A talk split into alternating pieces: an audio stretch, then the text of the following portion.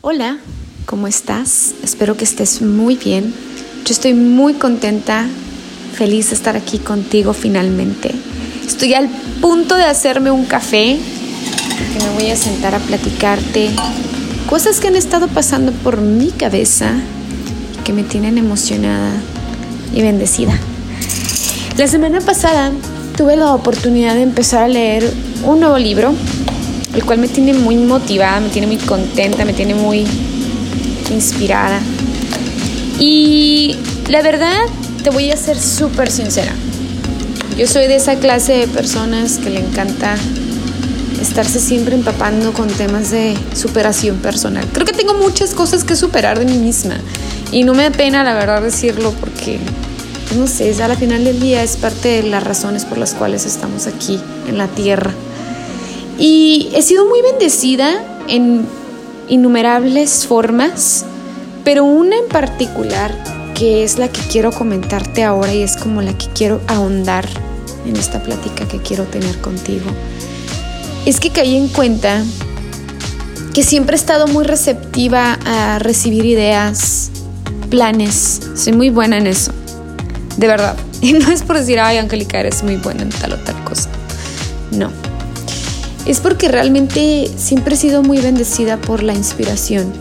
Pero tengo un problema enorme y creo que ya habíamos hablado sobre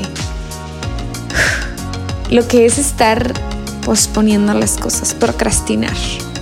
He iniciado los proyectos, pero les voy a decir una cosa. Es como la batalla en la que ahora me encuentro en esta etapa de mi vida, que es la consistencia.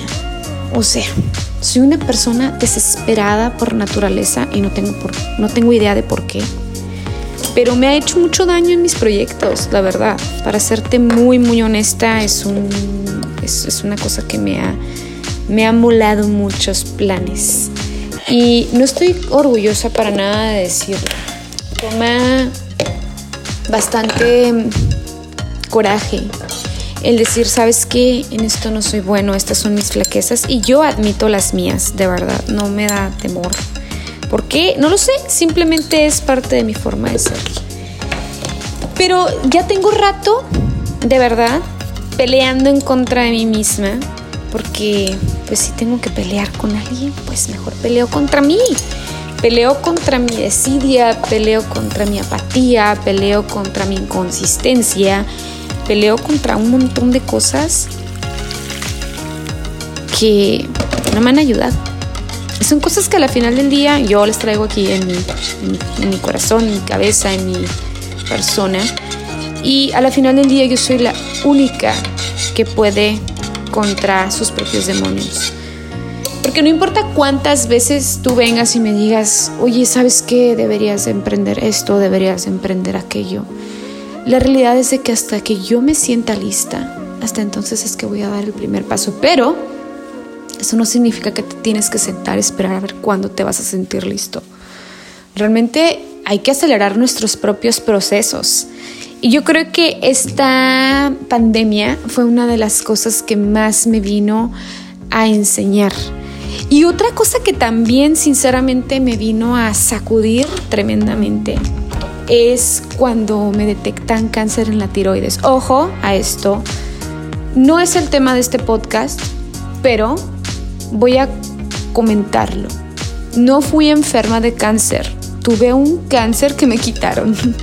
Así que hasta ahí dejo el tema, pero sin embargo, cuando alguien viene y te dice a ti un doctor, tienes un cáncer en tu cuerpo, de verdad, independientemente de que estés enfermo de cáncer, o tengas solamente un cáncer que te tienen que retirar. Sacude tu mundo de una manera en la que no te puedo explicar con palabras las noches de terror, de temor, de tantas cosas que sacudían mi persona, que afortunadamente fue por un periodo de tiempo corto, porque tuve la bendición de poder operarme rápido. En cuanto lo supe, no pasaron ni siquiera 15 días y yo ya estaba en el quirófano. Bendito Dios. Pero esos días en los que estuve consciente, en los que despertaba y dormía sabiendo que dentro de mi cuerpo existía un cáncer como tal, con nombre y diagnóstico, fueron noches en las que dormía llorando, despertaba llorando, en las que no hacía más que ver a mi hija. Y por mucho que me dijeran, eh, el cáncer, el, médico cuando me dijo esto fue, eh, si yo tuviera que escogerle un cáncer a mi mamá, sería el que te dio. Como diciéndome, no es tan, tan malo dentro de los cánceres, es el más amigable y fácil de tratar y menos agresivo. Yo dije, wow, gracias a Dios. Pero eran noches en las que yo no podía eso no era una información que contaba en mi cabeza. Entonces muchas cosas me sacudieron, me hicieron replantearme en dónde he estado parada en mi vida realmente, en dónde he hecho las cosas correcto y en dónde definitivamente no. Y fue donde me hizo ser más estricta conmigo como persona y es una cosa que he ido cada vez tratando de implementar en diferentes áreas. La primera cosa en la que la apliqué fue en mi consistencia con el ejercicio, con entrenar.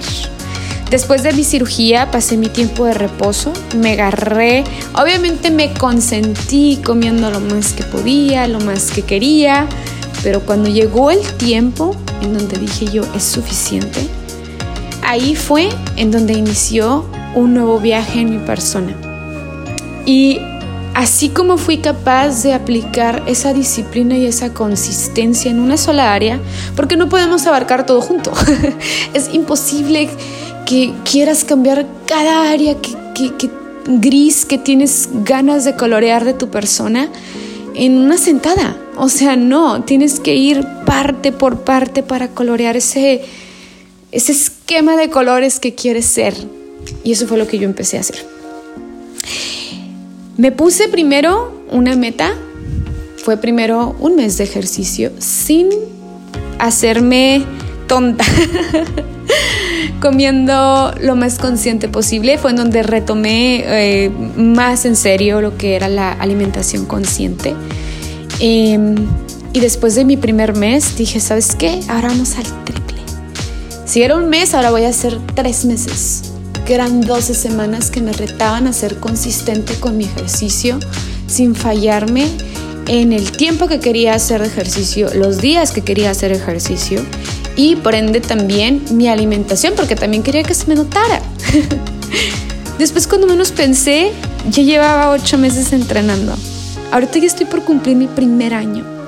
Y de pronto me senté y celebré esa victoria. Muchas personas me empezaban a decir, ¿sabes qué? O sea, se nota que estás haciendo algo. No es que haya cambiado así un extremo, un antes y un después, tampoco fue así mi cambio, pero se notaba que esa persona ya estaba trabajando consistentemente en algo, con disciplina y con determinación. Y después me dice mi esposo, bueno, ahora aplica eso en otras áreas. Y aquí estoy. aquí estoy escribiendo consistencia contigo, escribiendo disciplina en otras áreas que quiero conquistar de mi persona. Mi pregunta es ahora contigo. ¿En qué te gustaría ser consistente? ¿En qué te gustaría ser disciplinado? Rétate primero por un tiempo que sea considerablemente fácil de cumplir.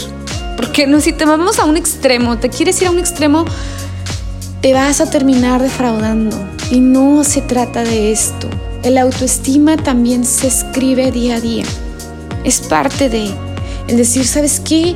El tener los tamaños para poder cumplir cada una de las cosas que quieres hacer. Tienes que escribirlo un día a la vez. Un día a la vez. Y cuando volteas atrás tres meses, un mes, y dices tú, ya llevo rato en este viaje, es en donde ya puedes decir que estás escribiendo consistencia en tus días.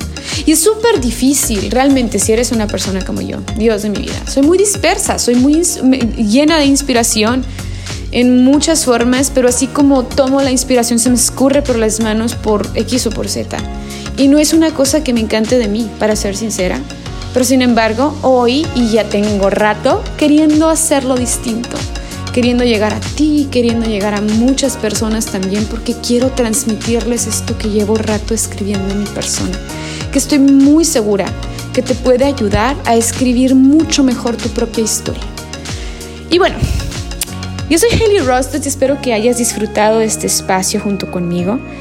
Estoy grabando este podcast de la manera menos usual.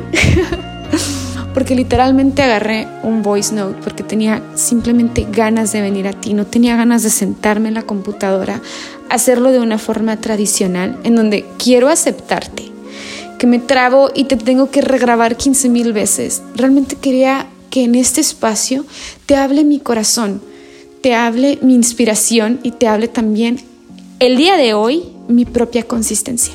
Te veo a la próxima.